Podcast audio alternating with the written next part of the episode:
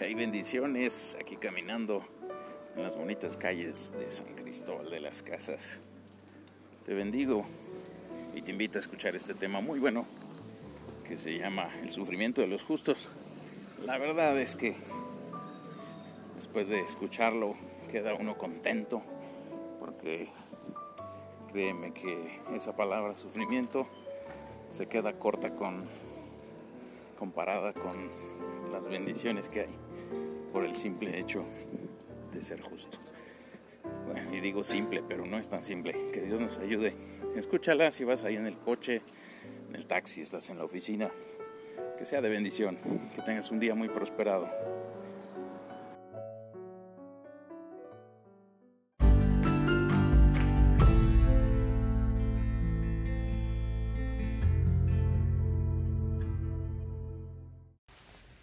Comenzamos con este tema que le hemos puesto por título El sufrimiento del justo o el padecimiento del justo. Eh, dice el Salmo 34 en el verso 19, muchas son las aflicciones del justo, pero de todas ellas lo librará el Señor. Amén. En el nombre de nuestro Señor Jesucristo pedimos al Espíritu Santo que Padre, por favor, ayúdanos en este mediodía que transmitimos a través de esta sintonía para que tú seas glorificado por tu palabra, Señor, y que nos des esa unción para poder aprender, para poder enseñar y que tu pueblo sea bendecido con ello. Todo aquel que escucha, mi Dios, que tú le hables una palabra para mostrarnos tu propósito y tu verdad. Por Cristo, amén. Fíjense cómo este Salmo 34, en este versículo que leímos, eh, pues establece así de una manera sencilla, clara, concreta, que al hombre que sea justo, aunque sea justo, tendrá aflicciones. Eh, quiere decir esto, mis hermanos, que a pesar de caminar esforzándose en buscar eh, llevar una vida en Dios, una vida justa, una vida recta, una vida eh, sin mancha, una vida impecable, lo más que se pueda, que no hay hombre sin pecado, ¿verdad? Según como dice la escritura, pero, pero el justo es el que hace lo que Dios le agrada, vamos a aprender el día de hoy, y cómo camina esforzándose por agradar a Dios, por caminar en el camino de verdad, de la justicia, sin corromperse, sin desviarse. Y a pesar de ello, cómo es que muchas veces a esos hombres, hombres de Dios, puede hacer que les llegue las aflicciones, y no pocas, sino que dice aquí el Salmo 34, verso 19, muchas son las aflicciones del justo. Mire, no está diciendo eh, que el cielo va a venir a afligir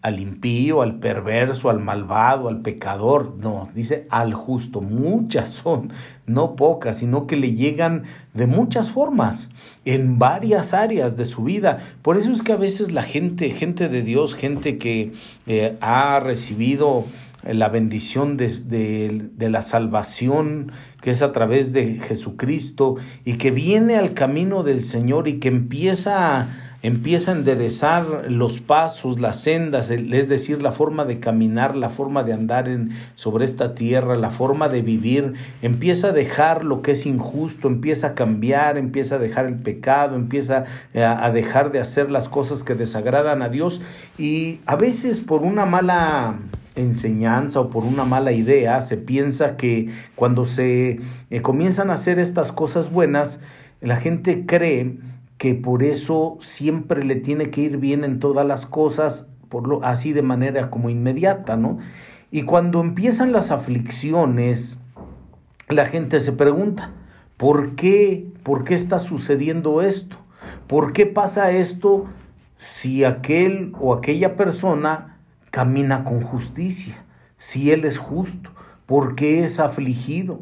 Y la gente tiene muchos cuestionamientos porque dice, bueno, eh, ¿cómo es posible que, que Dios permita que le pase esto a alguien que le sirve, que le ama, que predica, que pastorea, que ha hecho el bien, que se ha esforzado, que busca de Dios, que se quitó de malos caminos y que ahora solo hace lo recto, que ahí va y si en alguna cosa falla se arrepiente y da testimonio y es luz para muchos. ¿Por qué le pasa esto?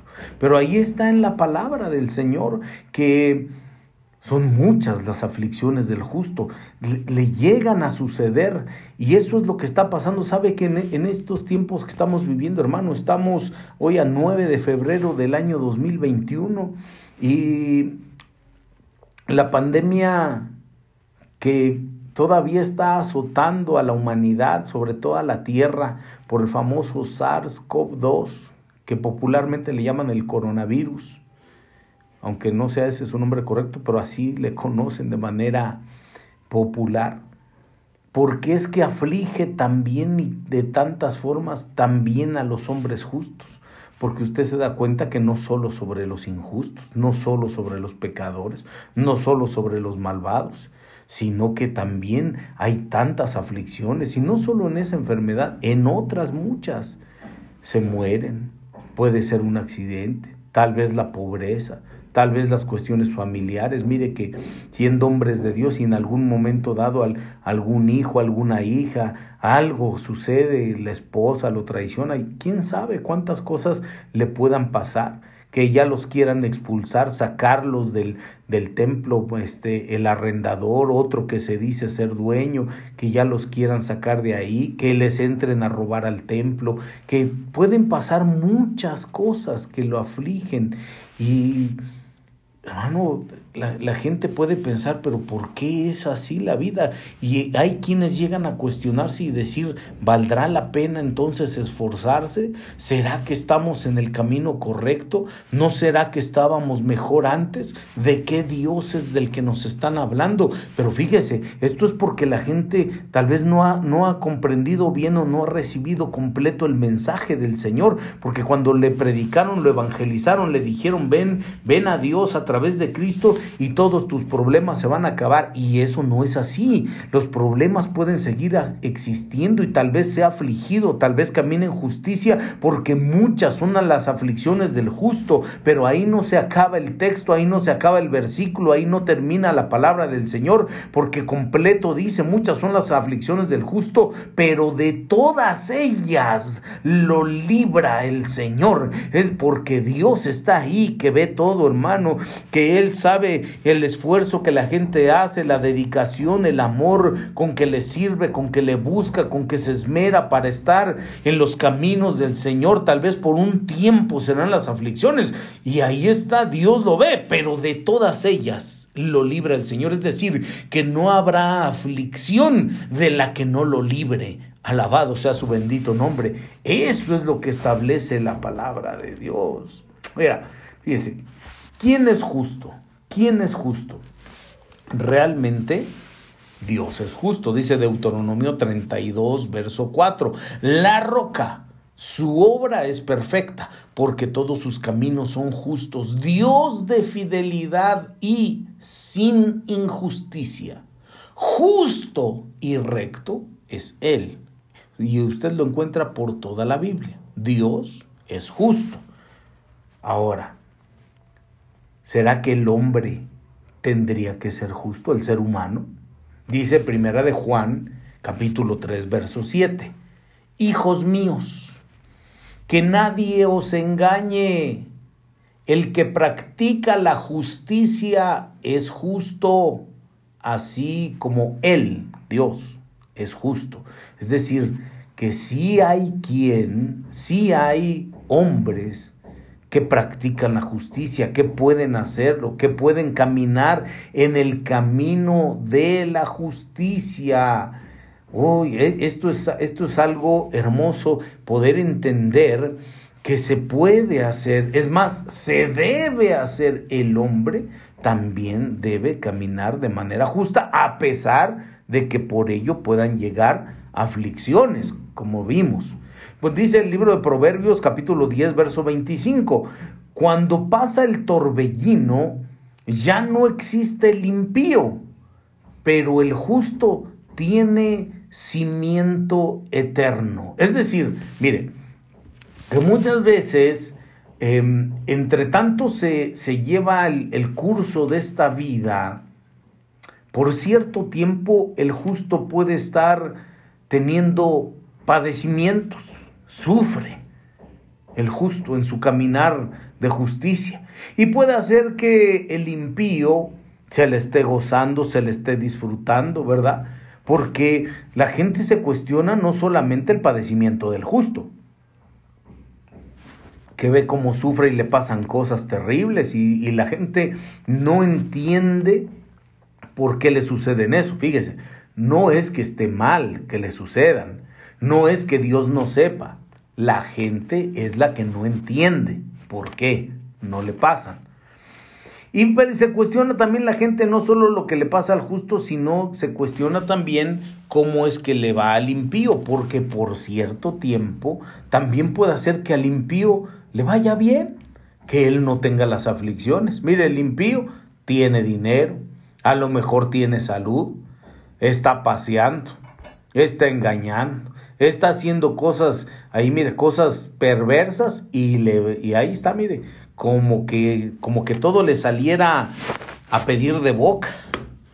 ¿Cómo es que al impío le puede, le puede ir bien, mi hermano? La gente se pregunta. La gente se pregunta cómo es que muchas veces, imagínese usted, la, aquellos, aquellos eh, voy a llamarlo así para no aludir ya de manera más directa y personal a nadie, porque esto no es pues, en especial ni personal para nadie, pero es para todos. Pero la gente dice, bueno, ¿cómo es que este otro, que es un gángster, que, que públicamente todo, no solo todo México sabe, sino a lo mejor hasta el mundo sabe que está haciendo las cosas terribles y que no se arrepiente. ¿Cómo es que le va bien? ¿Cómo es que se escapa de, de ser afligido? ¿Cómo es que no lo agarran para que le vaya mal? Pero es que, dice la escritura, cuando pasa el torbellino, ya no existe el impío. Es decir, que va a llegar el momento en que, en que, en que venga sobre el impío algo, algo que él no va a poder detener y entonces va a dejar de ser, va a dejar de existir, ya no va a estar, le, va a recaer las cosas, con, eh, la paga, el la consecuencia, hermano, de las cosas que hizo. Pero el justo dice, aunque el impío ya no va a existir cuando llegue el torbellino, pero el justo tiene cimiento eterno. Es, es, decir, que el justo no solo está trabajando, está sembrando, está haciendo para que le vaya bien aquí sobre la tierra. También aquí Dios lo puede recompensar, también aquí Dios lo puede librar, también aquí Dios le puede bendecir. Pero el justo sabe que tiene una recompensa eterna no solamente terrenal.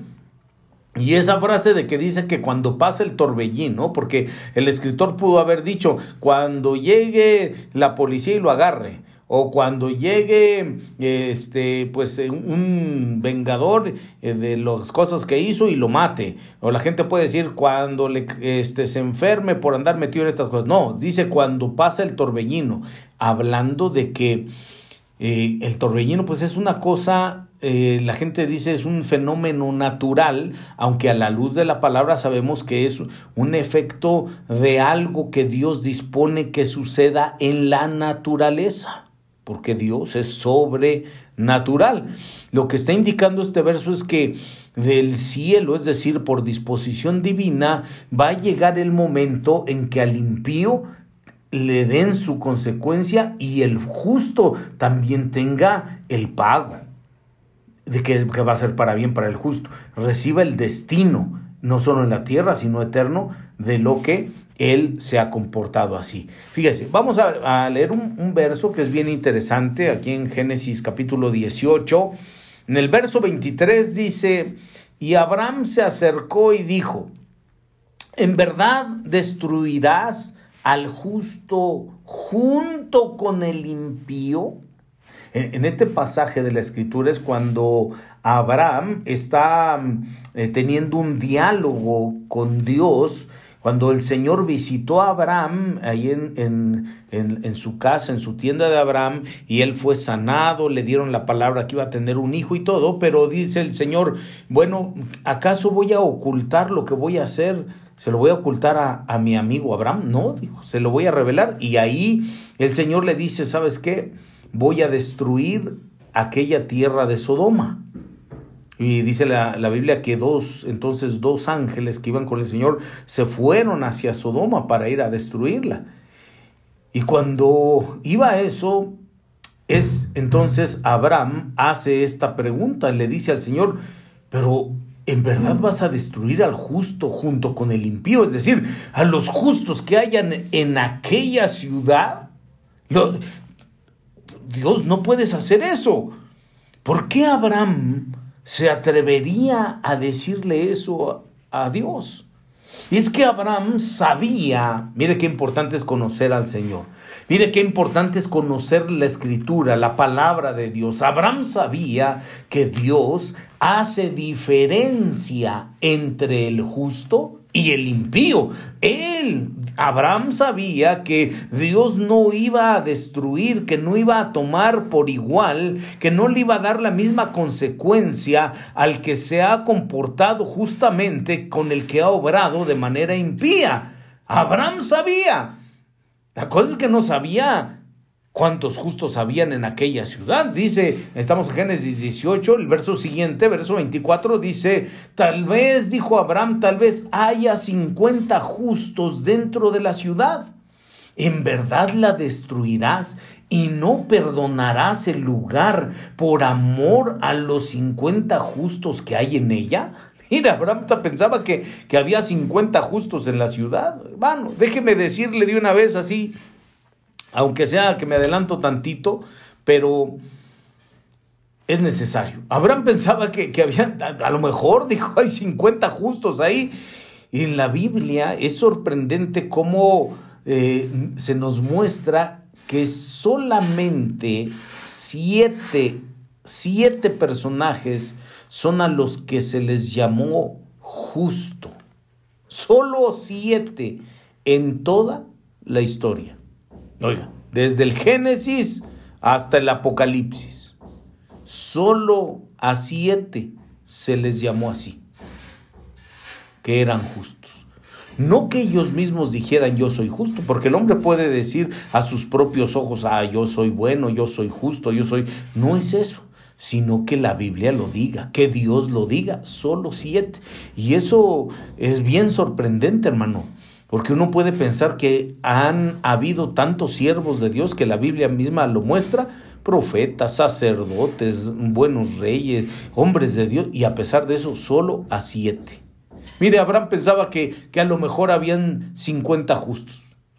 Pero ahí nomás, ahí nomás le digo, mire, como eh, ya lo hemos visto que a veces el tiempo no da para que demos todo el tema completo el día de hoy, martes, eh, vamos a dar esta primera parte, ¿verdad? El, sufrimiento del justo.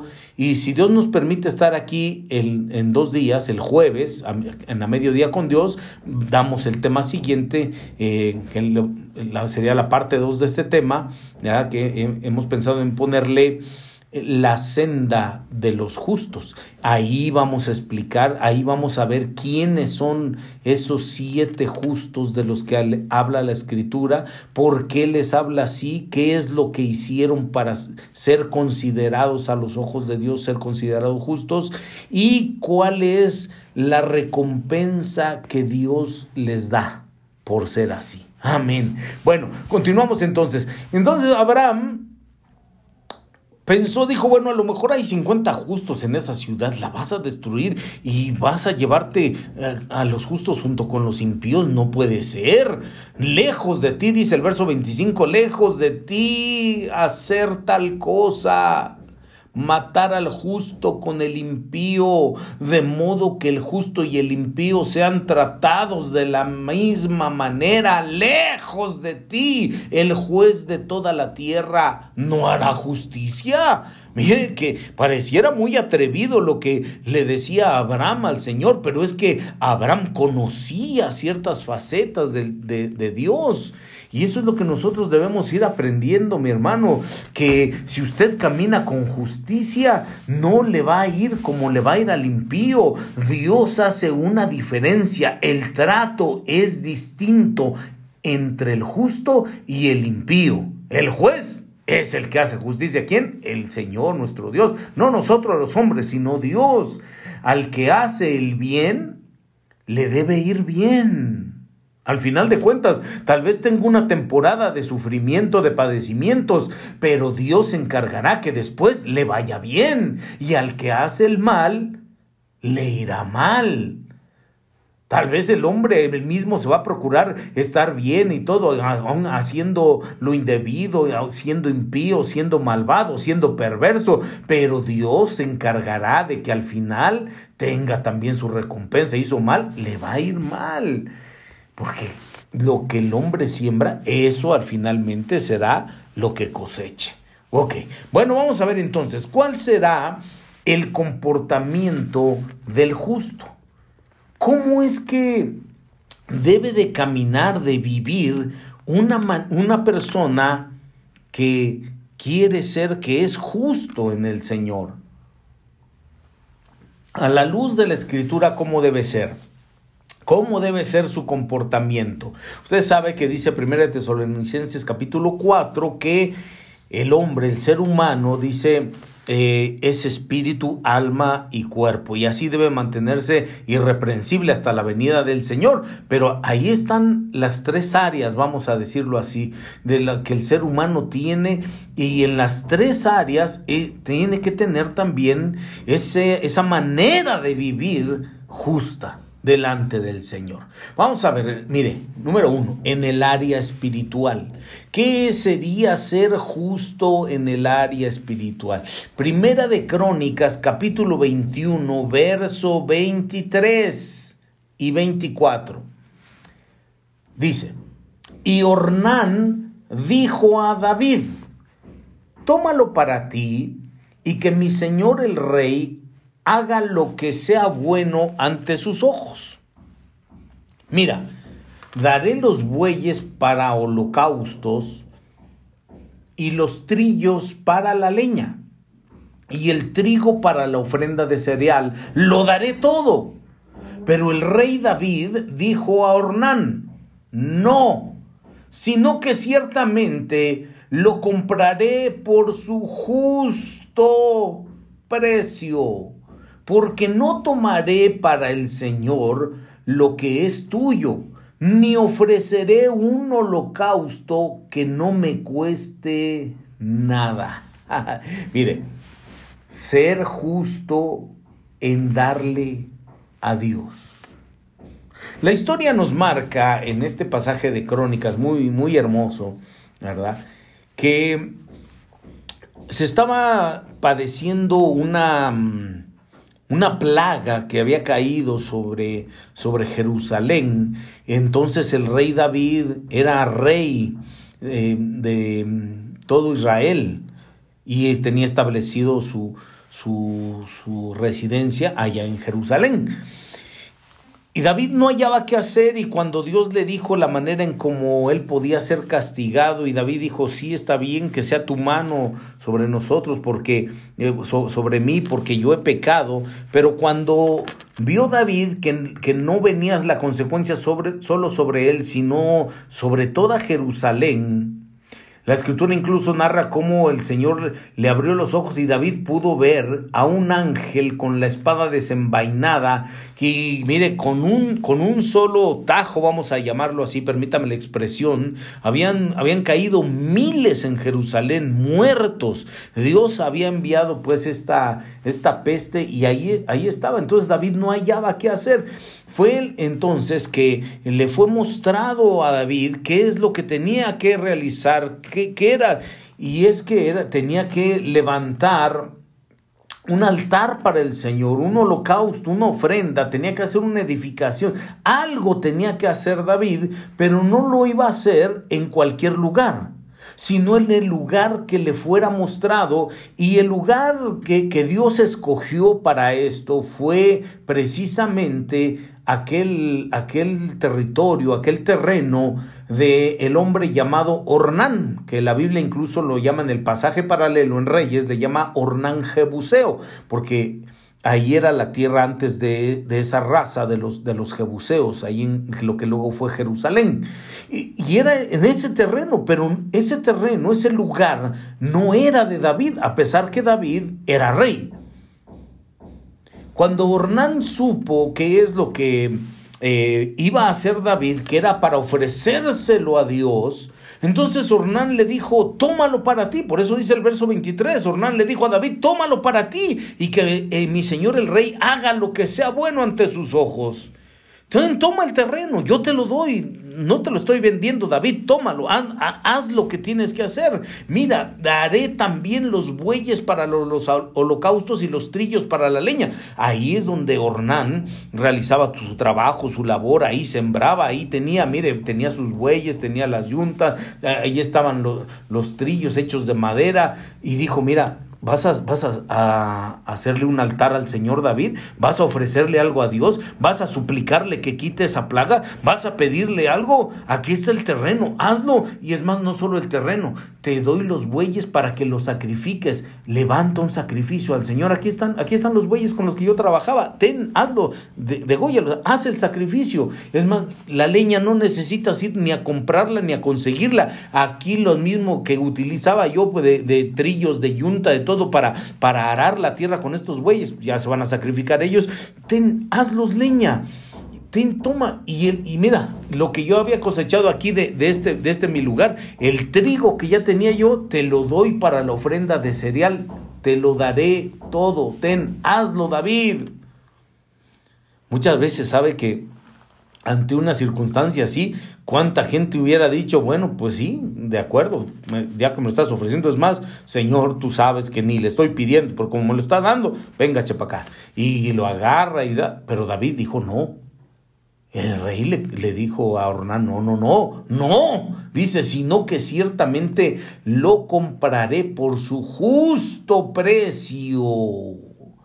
David sabía, David sabía que sí tenía que darle a Dios, sí tenía que levantar altar para el Señor, sí debía hacer un sacrificio, pero hacer eso cuesta.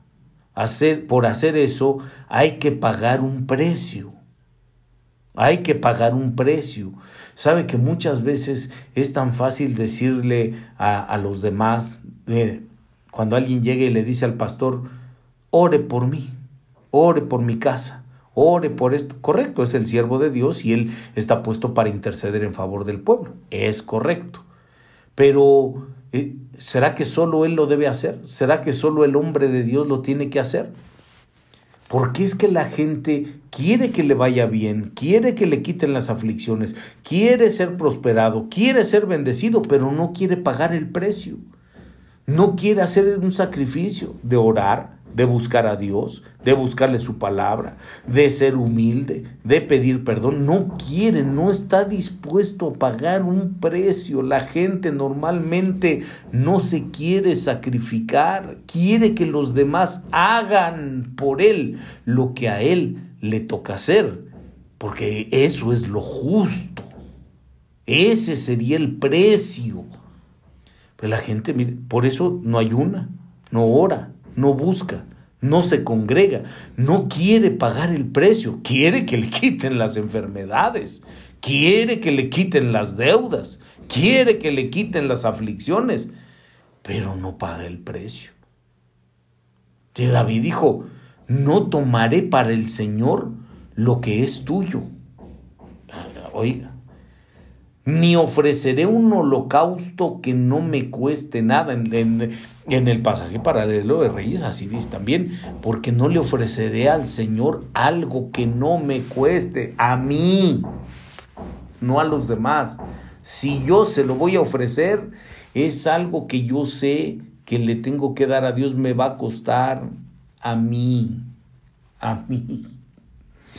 Le voy a leer el verso 22 de este pasaje de Crónicas. Dice, entonces David dijo a Ornán, dame lugar de esta era para que edifique en él un altar al Señor, me lo darás por su justo precio para que se retire la plaga del pueblo. Mire, hay que pagar el precio para edificar un altar al Señor, el justo precio.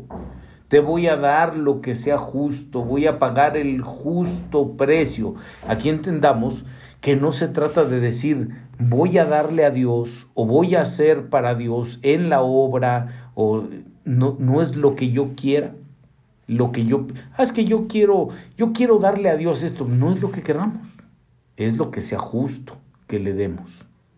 No, sí, ahí dicen que se debe dar tanto, pero yo lo que quiero dar es lo que sea justo que se le dé. Mm, pues sí, pero yo siento que, siento que no. yo siento, yo creo, yo pienso, yo entiendo. No, mi hermano, no es así. No es lo que uno crea, piense, sienta. No, sino lo que es justo hacer, lo que es justo dar. Ay, yo, yo pienso que no es necesario tanto estar metidotes ahí en el templo, en la casa, solo orando, solo ayunando, solo buscando a Dios. Y ya llegó, miren, una semana tras otra y yo, yo pienso que no es tanto.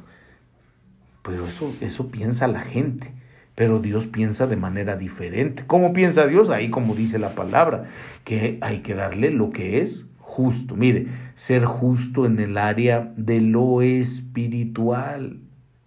Porque, mire, nos hemos encontrado con tanta gente, platicamos a veces, y la gente lo manifiesta y dice, no, sí, yo anhelo. Anhelo del Señor que me dé su palabra, que me revele su palabra, pero no pague el precio, no pague el justo precio, no lee, no estudia, no se esfuerza, no le busca. No, no le pide, no ora al Señor, dame tu luz, dame tu palabra, y luego no lee, quiere que le venga así nada más como por puros pensamientos. Sí, Dios revela, amén. Pero ¿qué le va a revelar de acuerdo a lo que usted también ya haya, ya haya leído, ya sepa de ahí? La gente dice, quiero los dones del Espíritu, quiero los frutos, quiero, hermano, y no paga el precio. La gente quiere imponer manos, así no pasa nada porque nunca paga el precio. Mire, en el área material, Deuteronomio 25, verso 15, dice, tendrás peso completo y justo, tendrás medida completa y justa. Ah, está hablando del que vende, del que vende, del que hace los negocios. En el área material se tiene que ser justo, que tus pesas, que tus medidas, que tus balanzas sean justas, es decir, véndelo en el precio justo, cómpralo en el precio justo, que no se aproveche, que no saque ventaja.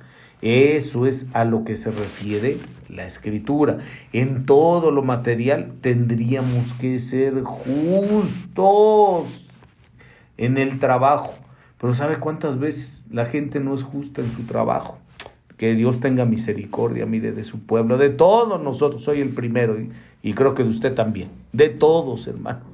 Porque cuántas veces quizás, cuántas veces no se ha sido justo ni en eso, ni en eso se es justo.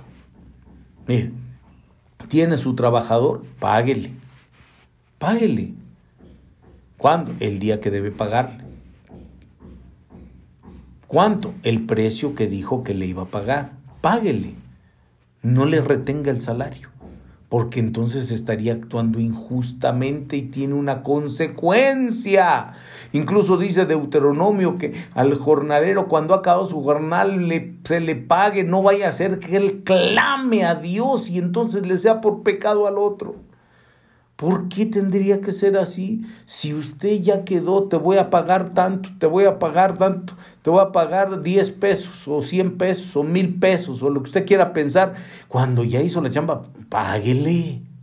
No a la mera hora le diga, no, pues sabes qué horas te doy.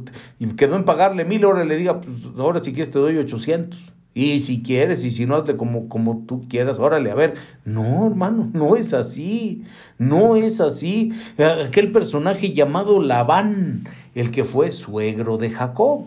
Dice la escritura que cuando, cuando este Jacob había trabajado ya tantos años, mire, y Labán se lo era muy injusto como patrón, porque Jacob trabajaba para él. Le dijo, ¿quieres a mi hija? Sí, trabaja siete años para mí. Bueno, dijo, está bien, ese es el trato. Bueno, de acuerdo.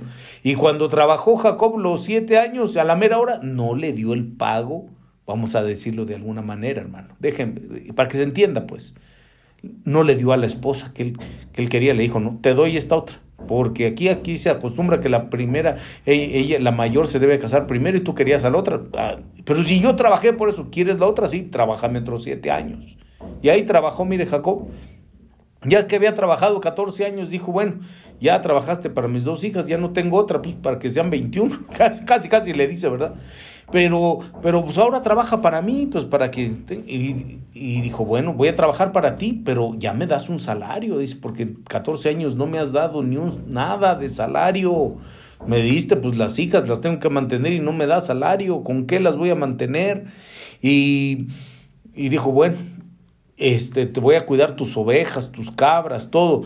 ¿Cuál va a ser mi salario? Y, y entonces Labán le decía, bueno, mira, si vamos a hacer esto, tú las cuidas y de las, las ovejas que nazcan negras, esas van a ser tu salario. A fin no vas a decir que yo metí la mano, porque Labán veía que las ovejas eran blancas y Labán pensaba, ¿cuándo van a salir negras? Y entonces Dios, que estaba viendo todo ese proceder de, mire, del injusto, hacía que nacieran blancas. Y ya que veía la van, ay, ya nacieron blancas. Híjole, ni modo le tocan estas a Jacob. Entonces le dijo, ahora no, ahora al revés. Las que nazcan blancas son mías de aquí para adelante y las que nazcan negras son entonces nacían negras. Y ya. Y entonces dijo, no, pues entonces las que nazcan rayadas, va, nacieron. Las, las que nazcan moteadas, abigarradas. Hermano, diez veces le cambió el salario lo que le estoy tratando de decir es que eso es algo injusto. Si usted ya quedó, dele, dele, dele lo que ya quedó de él. Y si usted también, si ya es trabajador, pues cumpla con, con lo que tiene que hacer.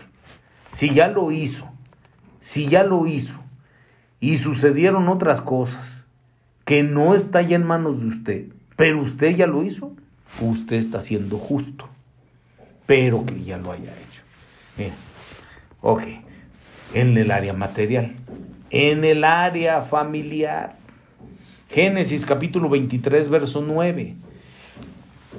Para que me dé la cueva de Macpela que le pertenece, que está al extremo de su campo, que en presencia de vosotros me la dé por un precio justo en posesión para una sepultura. Mire, aquí este es el pasaje donde Abraham le va a dar sepultura a su esposa Sara y no tenía dónde la voy a poner, dónde, y dijo, bueno, ya la voy a sepultar, y fue y dijo, véndanme este, este, este campo con esta cueva de Macpela, y entonces aquellos habitantes le dijeron, no, pues ya sabemos que tú eres siervo de Dios y todo, eh, tú caminas con Dios y te la vamos a dar, y dijo, no, seré muy siervo, seré muy amigo de Dios, pero no, a mi familia le tengo que dar lo justo, debo ser justo con lo de mi familia. Le estoy poniendo que aquí ya era la sepultura de Sara.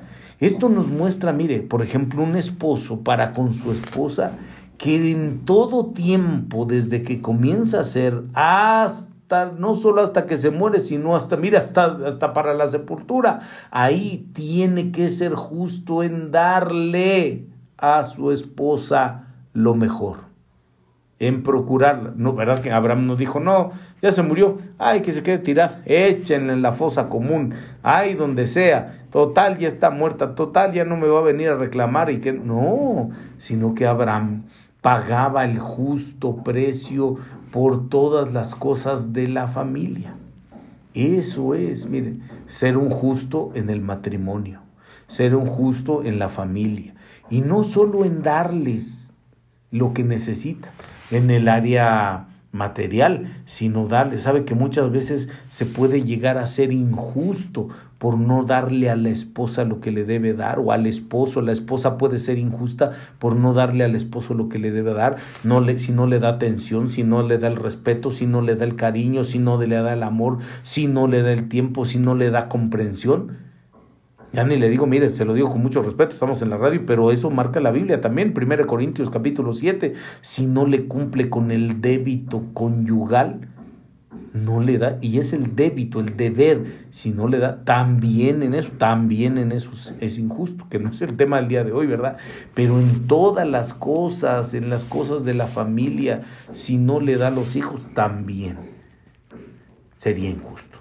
Ok, bueno, vamos a tratar de de avanzar, mis amados hermanos, en, este tema. Hay muchas cosas por decir aquí con relación a los justos.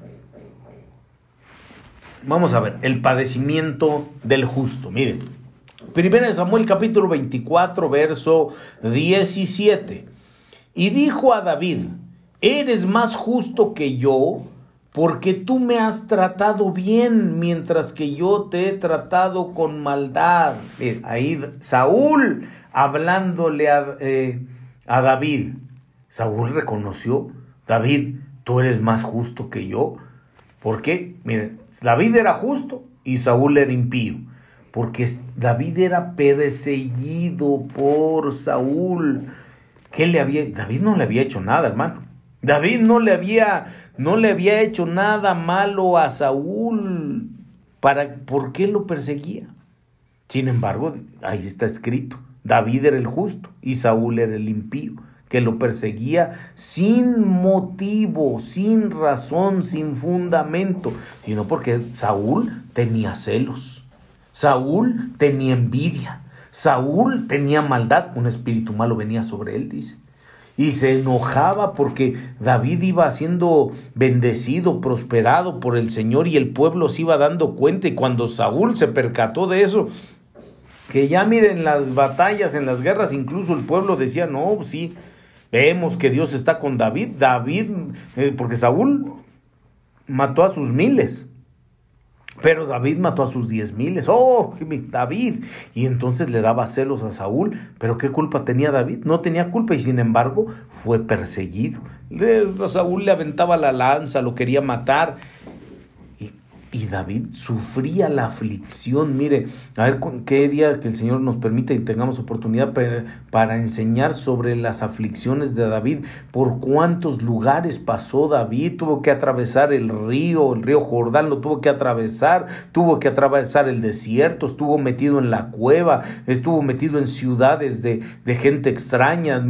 relacionarse con los filisteos. Es huir por los montes. Escapar por muchos lados por cuántas cosas tuvo que pasar David en aflicciones, siendo justo, dice aquí, que le declararon, tú eres justo y impío, y sin embargo, mire, lo perseguía.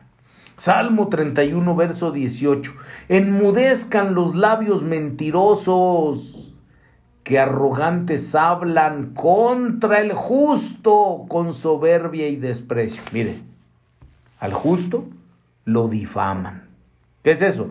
Hablan mal del justo. Aquí dice pues, con arrogancia hablan contra el justo, con soberbia, con desprecio.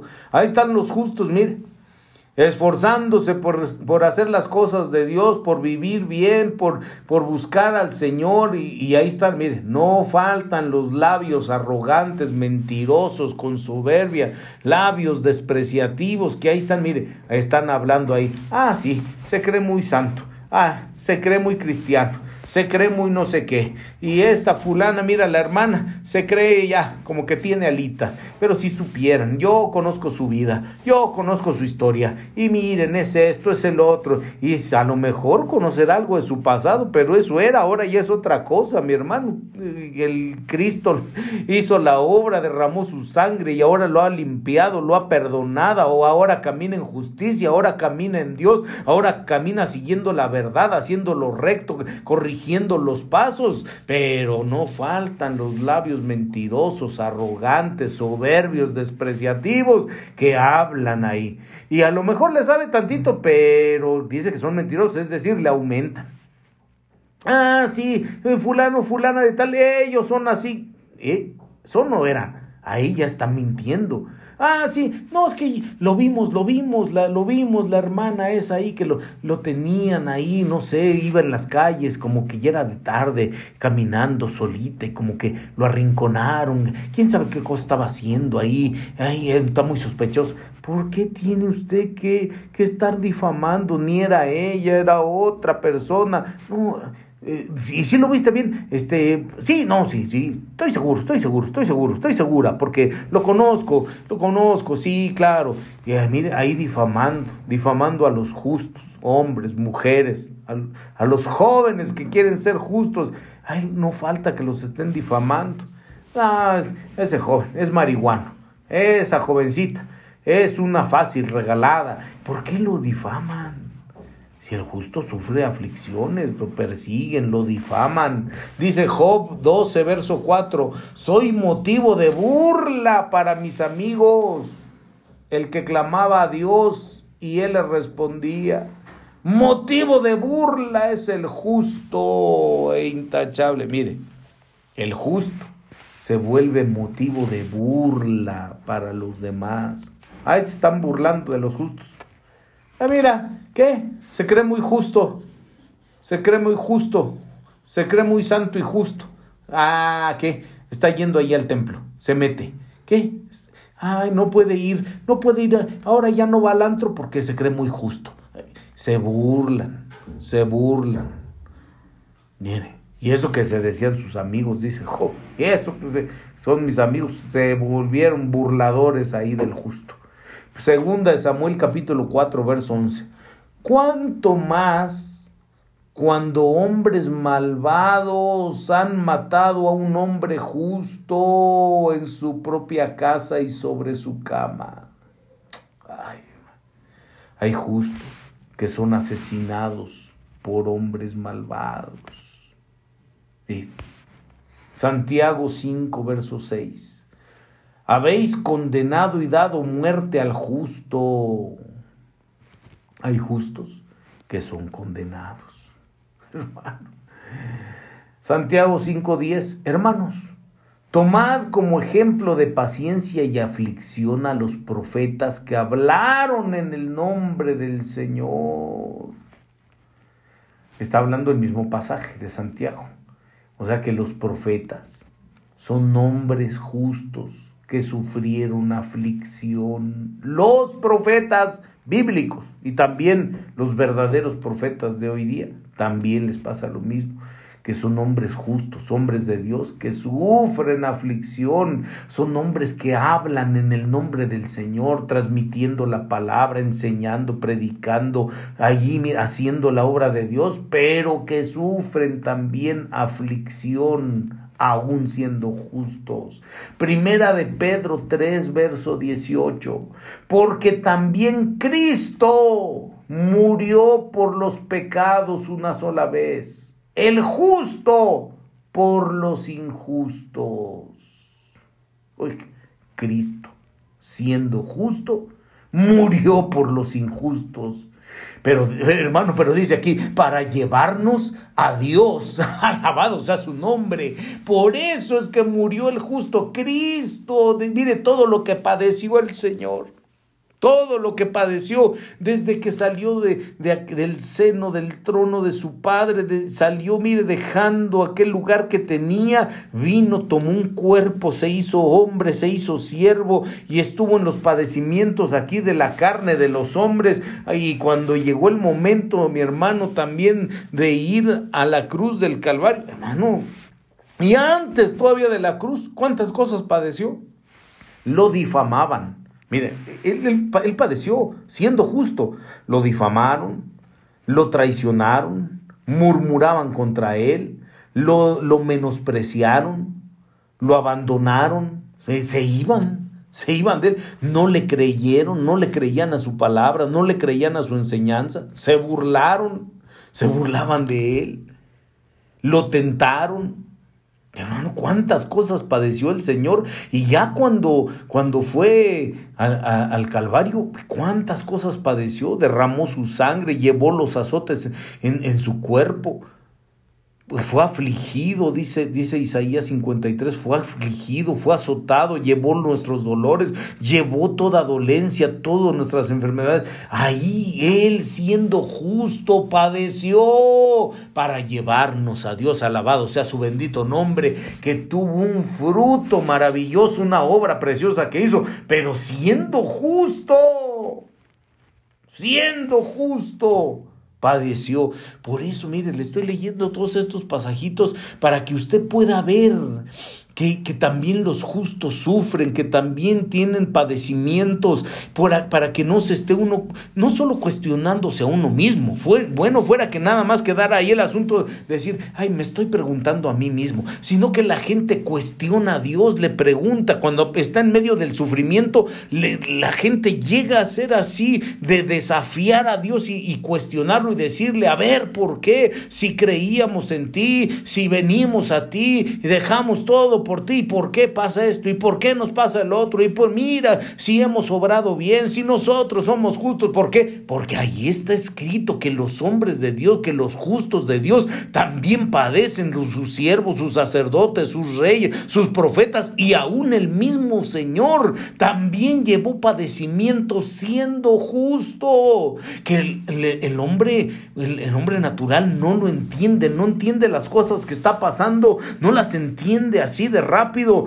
Muchas veces tiene que pasar cierto tiempo. Si Dios quiere mostrar las razones, los motivos, Dios revela y Dios enseña. Ahí es cuando ya ha pasado el tiempo, dice la gente, ay, qué razón tuvo el Señor. No lo entendíamos por qué había pasado todo esto. Hermano, porque los justos también padecen. Dice Santiago 5 en el verso siguiente del que leímos, dice, mirad que tenemos por bienaventurados a los que sufren. O sea que esos justos que sufren, de los que viene hablando Santiago, a la luz de la palabra, los ojos de Dios son considerados bienaventurados.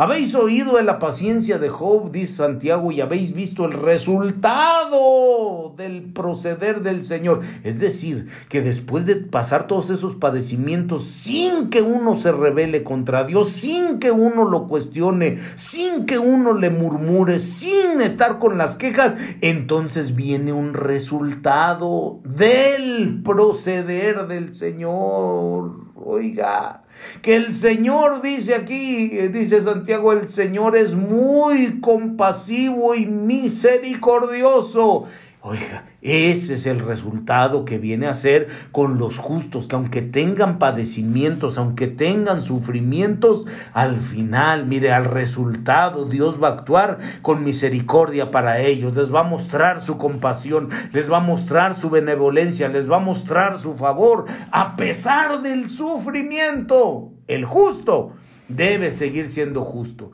incluso crecer en ello que cada día su caminar sea con mayor justicia. Porque dice, la senda del justo o sea, el caminar del justo es como la luz de la aurora que va de aumento en aumento hasta que el día llegue a ser perfecto. ¿Cómo debe ser el caminar del justo? De aumento en aumento. No solo la luz, también el caminar del justo eh, debe ser de aumento. Quiere decir que si hoy usted ha aprendido y es justo en ciertas áreas, debe aumentar en, en empezar a ser justo en otras áreas más.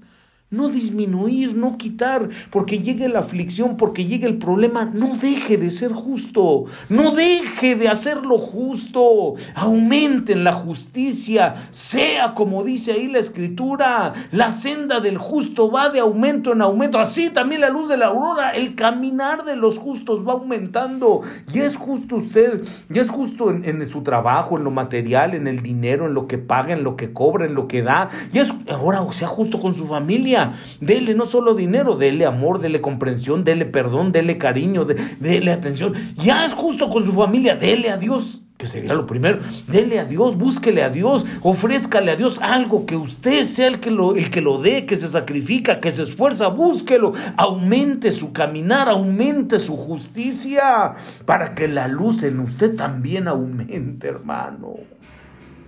También aumente, aunque lleguen las aflicciones, aunque llegue el padecimiento, sepa que Dios no trata igual al justo que al impío. Hay una gran diferencia, hermano. Ay, no, es que los padecimientos son duros. Hermano, no piense que solo son sufrimientos para los justos. No, no, no, no, no. Sabe que muchas veces la gente, por eso es que, por eso es que no se anima a caminar en justicia, porque no conoce, no sabe, o se le olvidó, quién sabe, que en la Biblia nos muestra cómo hay bendiciones para los justos. Para el que camina en justicia, Dios tiene preparado una serie de bendiciones tan hermosas, hermano. Ay, mire, pero hermosas, de verdad. Hermosas, dice Job 22, verso, verso 3. ¿Es de algún beneficio al Todopoderoso que tú seas justo? ¿O gana algo Dios si haces perfectos tus caminos, caminas con justicia? ¿Dios gana algo con que usted o yo seamos justos? No. El beneficio no es para Dios, el beneficio es para nosotros, el beneficio es para aquel que se esfuerza en caminar en justicia.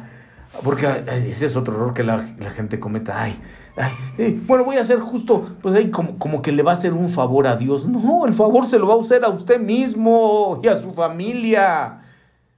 Salmo 58, verso 11. Y los hombres dirán, ciertamente hay recompensa para el justo. ciertamente hay un Dios que juzga en la tierra. Oiga, para el justo hay una recompensa. Le digo, tiene su, tiene su recompensa, tiene sus bendiciones. Caminar así no es en vano. Veamos pues algunas de las bendiciones. Algunas, hermanos, que esto está bueno. A mí me interesa y espero que usted también conocer cuáles son las bendiciones que le van a llegar si usted camina como un justo. Ahí van. Génesis capítulo 7, verso 1.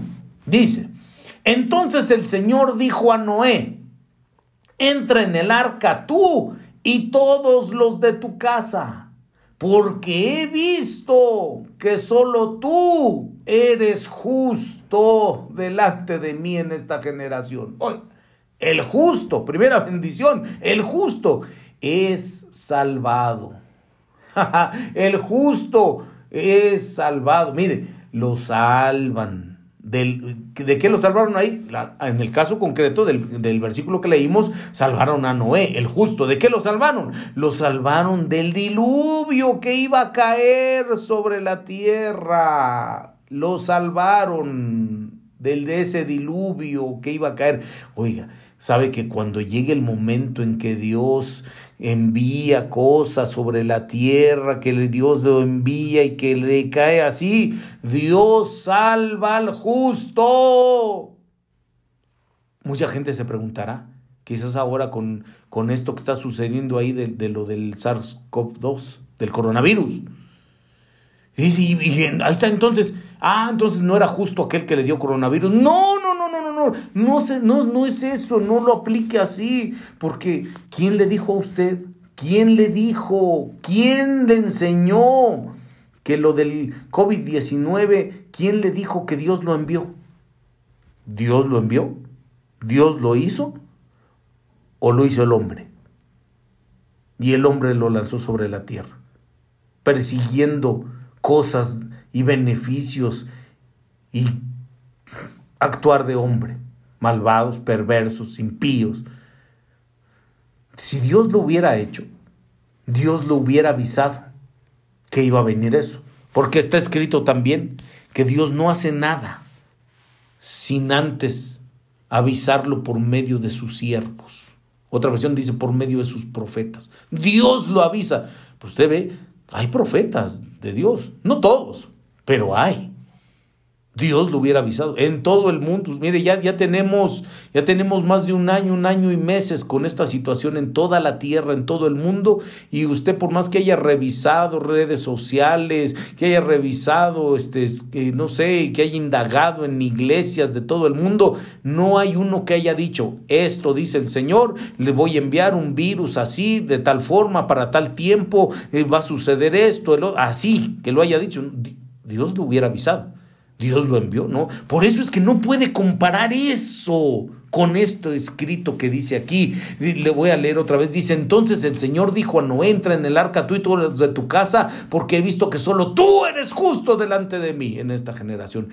Oiga, cuando Dios envíe algo, ahí sí, si usted es justo, Dios lo va a librar de lo que Dios envíe. Dios lo va a librar.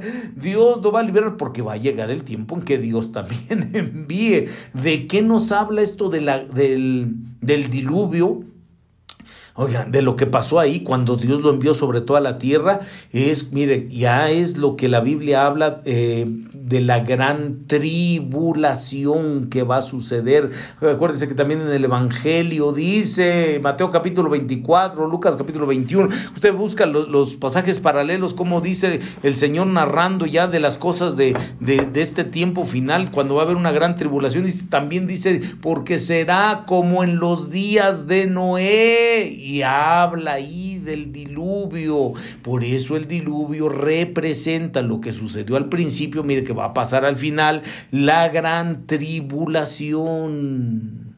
Génesis capítulo 6, capítulo 7, 8 esos tres, ahí sucedió el diluvio para toda la tierra, pero de eso salvó a los que eran justos. Y mire, bueno, salvó a Noé, que era justo, pero no solo se salvó él, sino que la bendición que tiene el justo es que es salvado él y los de su casa. Por uno que caminó justo, mire, se salvó.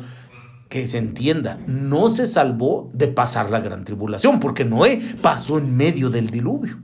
Pasó ahí, mire, lo sufrió, allí iba en el arca, mi hermano. Allí iba en, en aquella arca que construyó con su familia, y ahí iban los animales, allí iban todo lo que llevaba Noé, pero el diluvio estaba cayendo y él iba ahí. Mire, la gente sí, hay algunos que van a pasar la gran tribulación, pero si usted camina justo, le van a librar a la familia de que muera ahí en medio de toda esa gran tribulación.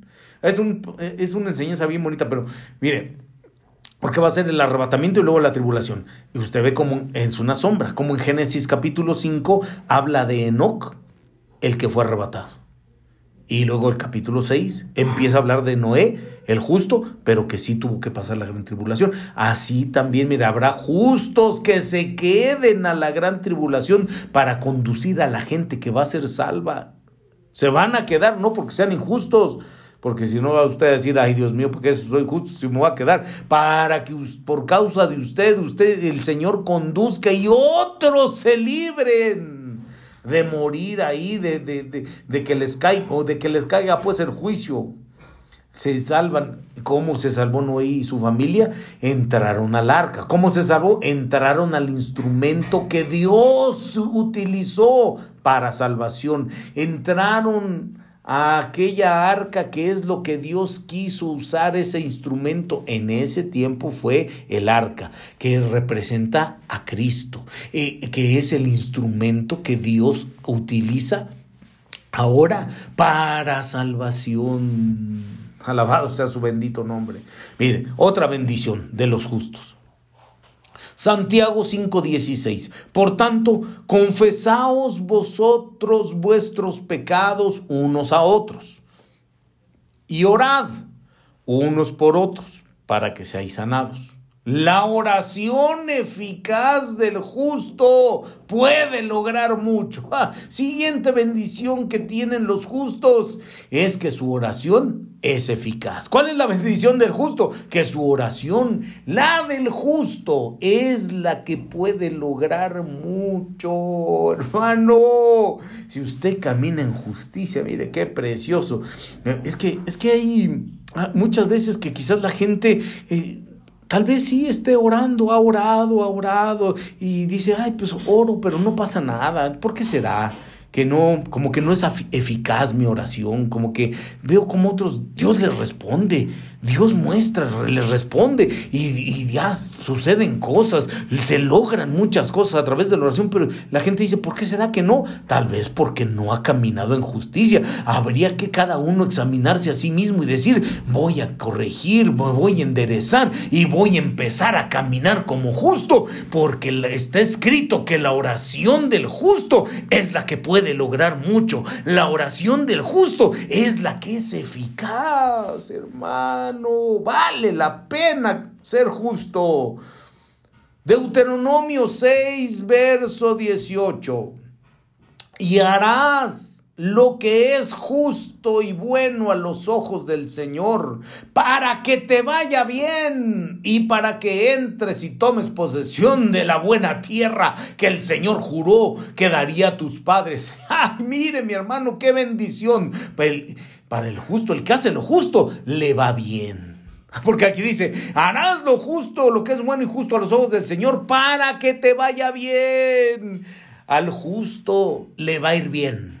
Al que hace lo justo le terminará, le terminará yendo bien. No se desespere si ahorita está sufriendo alguna aflicción. Hermano, hermana, no se desespere si ahorita tal vez hay una situación difícil que tal vez no comprenda. Siga haciendo lo justo, siga caminando en justicia. Dios hará que le vaya bien. Por eso, mire qué, qué precioso ese canto. A mí me me, gusta mucho el canto de Benecer San Francisco, díganle al justo, porque ahí cantan, díganle al justo que le irá bien, díganle al justo que Jehová está con él y le va a dar la tierra que Dios prometió que le daría. ¿Qué es eso? Que mire, va a entrar a tomar posesión de lo bueno. Va, va, a tener lo que Dios ha jurado que le va a dar, lo va a tener por caminar siendo justo. Qué preciosidad. Deuteronomio capítulo 25, verso 15. Tendrás peso completo y justo, tendrás medida completa y justa para que se prolonguen tus días en la tierra que el Señor tu Dios te da. Otra bendición de los justos. Se le prolongan los días en la tierra. Oiga, se le alargan. El Señor, miren, le puede prolongar. Usted sabe que está escrito que dice, que Dios es el que escribió en su, en su libro lo, el número de los días que, que, le da a sus siervos, a sus hijos, a su pueblo. Dios escribe el número de días. Es decir, que cuando nosotros venimos aquí a la tierra, cuando nacemos, Dios ya ha determinado cuántos días vamos a estar sobre la tierra, cuánto vamos a vivir, cuánto tiempo vamos a estar aquí viviendo. Dios. Así como hay causas que dice la escritura por los cuales son acortados los días de los hombres, si se, si se comportan de, de tal o cual manera, son acortados esos días. Pero hay causas por las que Dios alarga los días, prolonga los días. Había dicho que nada más le iba a dar tantos días, tanto tiempo, pero si usted hace lo que dice la Biblia de las causas que se le alargan los días, Dios puede alargarle los días. Él es el único el hombre no puede. No puede alargar ni un solo día más, ni una hora más a su existencia, pero Dios sí puede prolongarle los días sobre la tierra. ¿Cómo? Una de las causas es siendo justo. Si usted es justo, Dios le puede alargar los días sobre la tierra, mi hermano. Si usted se ha esforzado, se ha esforzado, ha caminado así en justicia y de repente que no falta por ahí algún decreto médico, alguna cosa que suceda, que le dicen se acabaron tus días, te llamabas ya que cualquier momento. Y la oración eficaz del justo y declarando, Padre, tu palabra bendita. Dice, con reverencia te lo decimos, Señor, pero aquí dice tu palabra que el que mire, el que, el que tiene peso completo y justo, el que tiene medida completa, el que se ha comportado entonces a ese se le prolongan los días en la tierra. Y mire, Dios que cumple su palabra, ahí le le prolonga sus días en la tierra. Alabado sea su nombre. Dice el Salmo 5, verso 12. Porque tú, oh Señor, bendices al justo como un escudo lo rodeas de tu favor. ¿Qué bendición le viene al justo? El favor del Señor lo rodea. lo protege como con un escudo que ya lo están persiguiendo, que ya le están echando pleito, que ya le quieren hacer mal. Mire, el Señor lo rodea, lo protege, le pone el escudo. Y en vez de que salga mal, todavía sale favorecido porque el favor del Señor lo rodea. Salmo 37, verso 25. Yo fui joven y ya soy viejo y no he visto al justo desamparado ni a su descendencia mendigando pan. Oiga, qué bendición para los justos. Dios no lo va a desamparar. no hay justo desamparado. Dios no lo va a desamparar. En la comidita, en el pipirín, en el taquito, ¿cómo, no sé cómo, cómo le llamará usted, en su alimento, en su alimentación, siempre tendrá que comer siempre Dios le enviará, porque Dios no lo va a desamparar, porque usted ha caminado con justicia, Dios no lo desamparará. oiga, y no, no solo usted, sino que a su simiente, ¿quién? Sus hijos, ¿quién? Sus nietos, ¿quién? Sus bisnietos. Mire, la semana pasada, tanto martes como jueves, que, que predicamos qué precioso tema, el de las consecuencias generacionales, lo que, lo que uno hace, la predicamos aquí en, en a mediodía con Dios, aquí en la 104 4.9 FM la semana pasada, las consecuencias generacionales.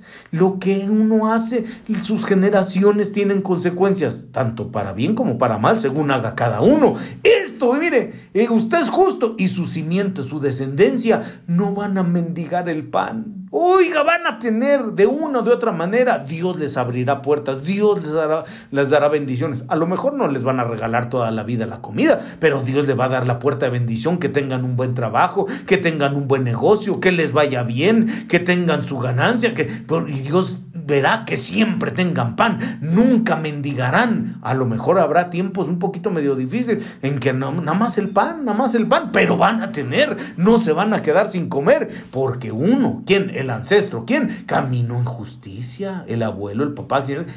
Oiga, qué bendición. Proverbios 11. Proverbios 10, verso 3, el Señor no permitirá que el justo padezca de hambre. no va a padecer de hambre. Si usted camina en justicia. Uy, hay muchos más. Proverbios 11, 8, es librado de la tribulación. Salmo 75, 10, eh, es ensalzado, levantado, honrado por el Señor. Salvo 92, verso 12, el justo florecerá como la palmera. Eh, pues, va a florecer usted.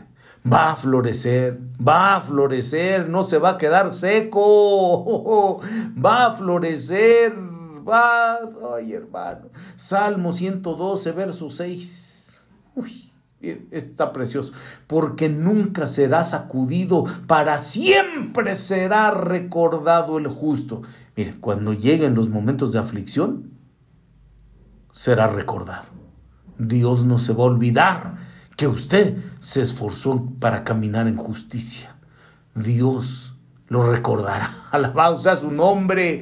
Proverbios 3:33, Dios bendice la morada del justo. Su casa será bendecida, su morada será bendecida.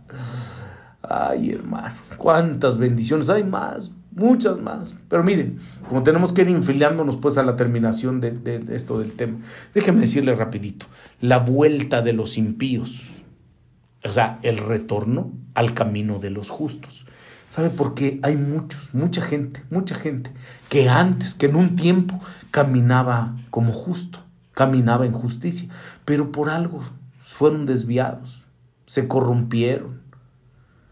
Ay, hay tantas cosas que pudieron haberlo corrompido. Y tengo aquí los textos, los pasajes, no me daría tiempo de leerlos todos, de explicarlos todos. Pero muchas cosas, quizás lo corrompieron, dice, dice Éxodo 23, verso 8 no aceptará soborno, porque el soborno ciega aún la vista clara y pervierte las palabras del justo. Bien, por el soborno, por la corrupción, por la perversión, dejan de ser justo. Era justo y lo corrompen, lo pervierten. Levítico 19, verso 35. No haréis injusticia en los juicios ni en las medidas. Mire, para ganar más en los juicios, en los negocios. Salmo 37, 21. El impío pide prestado y no paga, mas el justo es compasivo. Mire, por pedir prestado, por no pagar, por... ¿Sabe cuántas veces la gente se corrompe, se pervierte? Caminaba, era justo con Dios, le daba a Dios lo que le debía dar a Dios, le daba el tiempo, la dedicación, adoración, el esmero. Se lo voy a traducir un poquito al español. Se congregaba, oraba, leía su palabra, ofrendaba, diezmaba, le servía al Señor, traducido. Y dejó de hacerlo. Tal vez porque en algún tiempo algo sucedió con su vida, con su trabajo, con su familia, con su salud, empezó a tener algunas aflicciones y se desvió, mire, eso hizo que se desviara, que se corrompiera, que se le pervirtiera la justicia, que se le pervirtiera, que se corrompiera su justicia. Y empezó a dejar de hacerlo. Tal vez era justo antes con su familia.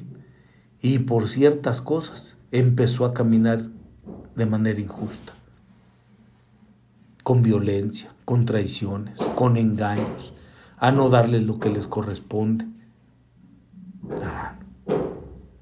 Tal vez antes era justo en su trabajo, en sus negocios. ¿Qué sucedió? Le empezó a ir muy bien y, eso hizo, eso hizo que, que se corrompiera. Hermano, no, es, no, no debe ser así. No debe ser así. Antes era, mire, obediente a la palabra del Señor y dejó de hacerlo. A pesar que Dios le ha dado tanto le ha dado tanto. Y este, es terrible, pues, es terrible el final de, de, aquel que, que, se vuelve un impío. Ah. Dice Job 27, voy a leerle algunos versos, a partir del verso 13.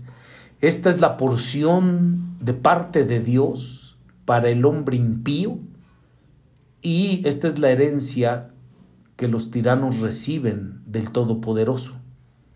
Aunque sean muchos sus hijos, están destinados a la espada y sus vástagos no se saciarán de pan. Sus sobrevivientes serán sepultados a causa de la plaga y sus viudas no podrán llorar, aunque amontone plata como polvo y prepare vestidos abundantes como el barro. Él los puede preparar, pero el justo los vestirá y el inocente repartirá la plata. ¿Qué es esto? Y el que camina en injusticia, en impiedad, en maldad, en pecado, en todo eso, puede ser que por un tiempo, mi hermano, por un tiempo tengan oro, tengan plata, tengan ropas finas, tengan una vida tranquila, que pareciera que les va bien, pero la porción que Dios les va a dar, la herencia que les va a dar a toda esa gente, dice aquí, es que al final su destino va a ser la espada. Mire, muertes trágicas, muertes violentas. ¿De qué le sirve estar acumulando ahí a través de la injusticia? Muertes violentas. Y sus vástagos, ¿quiénes son sus descendientes? No se van a saciar de pan. Nunca van a estar satisfechos. Y sus sobrevivientes, o sea, que a los demás los van a matar y van a quedar algunos, sus sobrevivientes, serán sepultados por la plaga y sus viudas, o sea que van a matar a los hombres. Y las mujeres, mire, quedando viudas. No podrán ni llorar.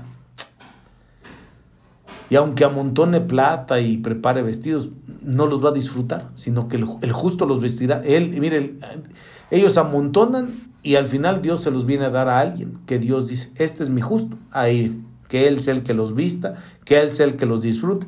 Eh, ahí amontonaron los impíos para, que la gente de Dios, a quien Dios quiera, Dios se lo da.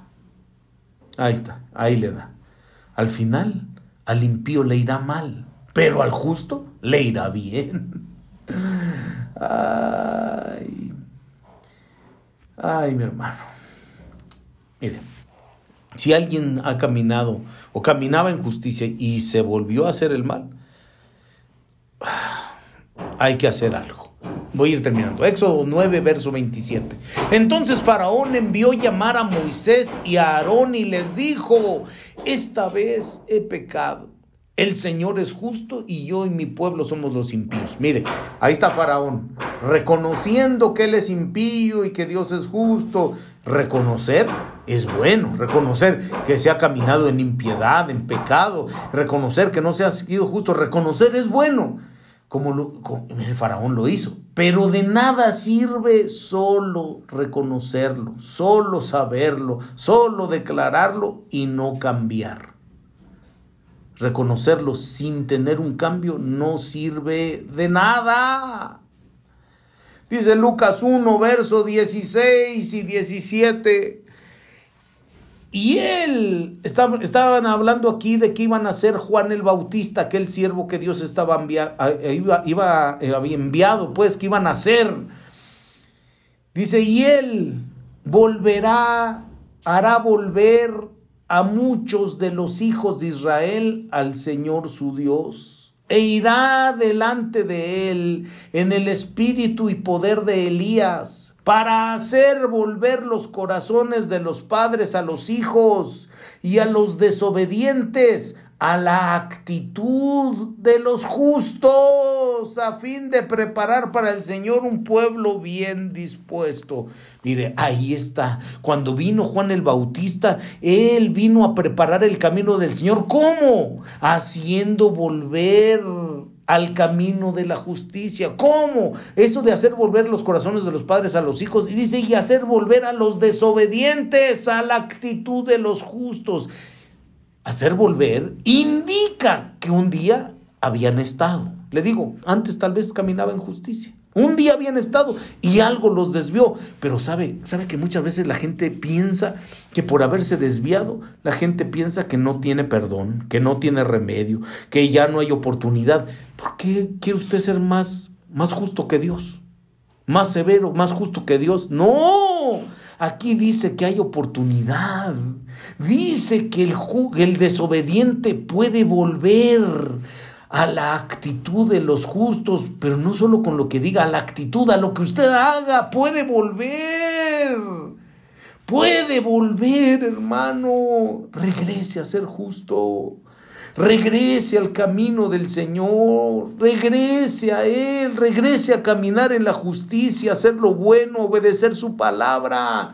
Regrese, Dios tiene preparado para usted tantas bendiciones. Sí se puede volver a ser un justo delante del Señor, regresar a la obediencia de la palabra de Dios, dejar el camino de maldad, de pecado, para que cuando el Señor venga, sea hallado como un justo. que así sea, mire. Dice Apocalipsis verso 22, 11, y con esto cierro. Que el injusto siga haciendo injusticias, que el impuro siga siendo impuro, pero que el justo siga practicando la justicia y el que es santo siga guardándose santo. Apocalipsis 22, o sea, para el tiempo final, el que es justo, mire, si usted es justo, pero por algo se desvió, vuelva a ser justo, vuelva, vuelva a Dios, que Dios tiene oportunidad, que Dios tiene reservada tanta bendición para los que caminan en justicia. Amén y amén.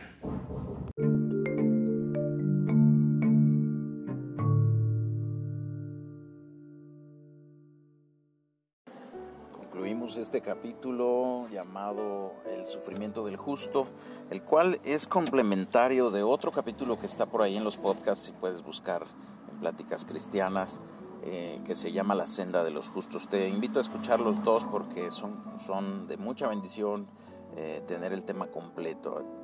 Te bendigo, te bendigo mucho y ruego al Señor que estos temas sean de edificación para tu vida.